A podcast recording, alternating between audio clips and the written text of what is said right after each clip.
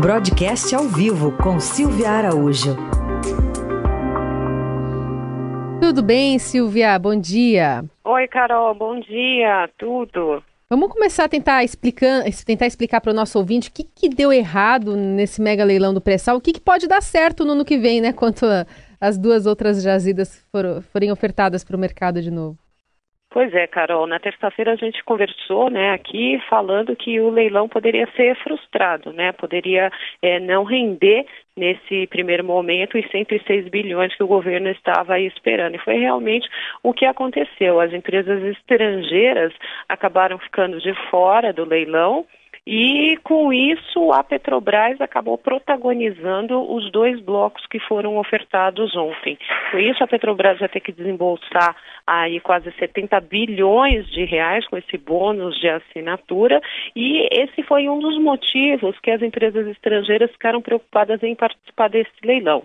Por quê? Porque elas vão ter que ressarcir parte do investimento que já foi feito pela Petrobras é, na exploração da seção onerosa.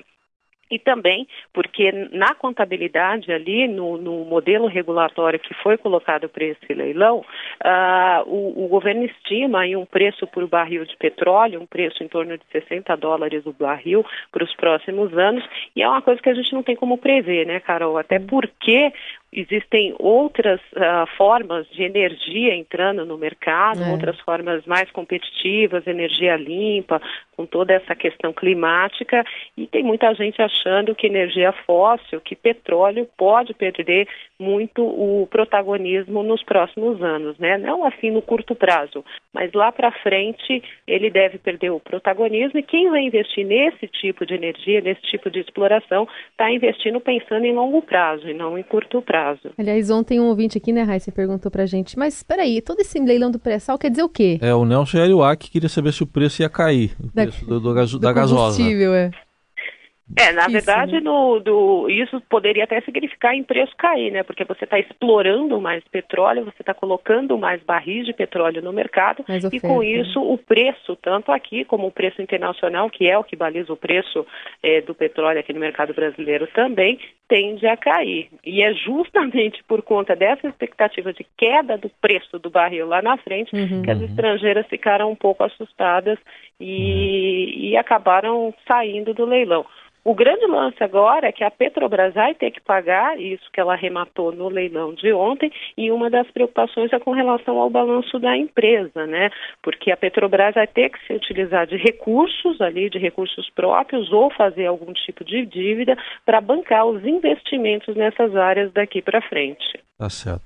Ô Silvia, a, a Previdência agora, a reforma lá, a PEC paralela aprovada pelo Senado em primeira votação para incluir estados e municípios. São quatro etapas, né? duas no Senado e duas na Câmara. A primeira passou. É, e a avaliação disso tudo? Pois é, Raíssa, passou a PEC paralela, né, essa inclusão de estados e municípios é, no Senado, passou na CCJ do Senado, depois passou no primeiro turno na votação em plenário.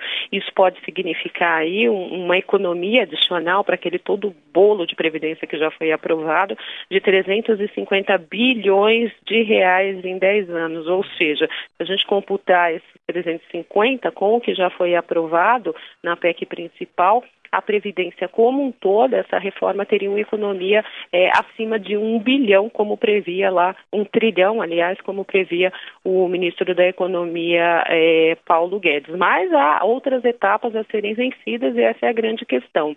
Né? Passou a primeira no Senado, tem mais uma votação no Senado. No Senado deve ser tranquilo, é, são 81 senadores. Ontem mesmo na CCJ a gente já percebeu que estava já tudo acordado para passar essa PEC paralela no Senado, o segundo turno no Senado também não deve ter problema. O grande problema vai ser lá na Câmara, né? Tentar convencer os 512 deputados que é interessante, que é importante essa inclusão de estados e municípios. Esse assunto teve muita resistência na PEC principal, aquela que já foi aprovada em dois turnos na Câmara do Senado e que vai ser promulgada na semana que vem, na terça-feira, conforme disse ontem o presidente do Senado e também presidente do Congresso, o senador Davi Alcolumbre. Lá na Câmara, PEC paralela, vai ter muita resistência a Heisen e corre o risco de ficar aí pelo Senado mesmo. Aguardemos então. Obrigada, viu, Silvia? Até a próxima. Até, Tchau. gente.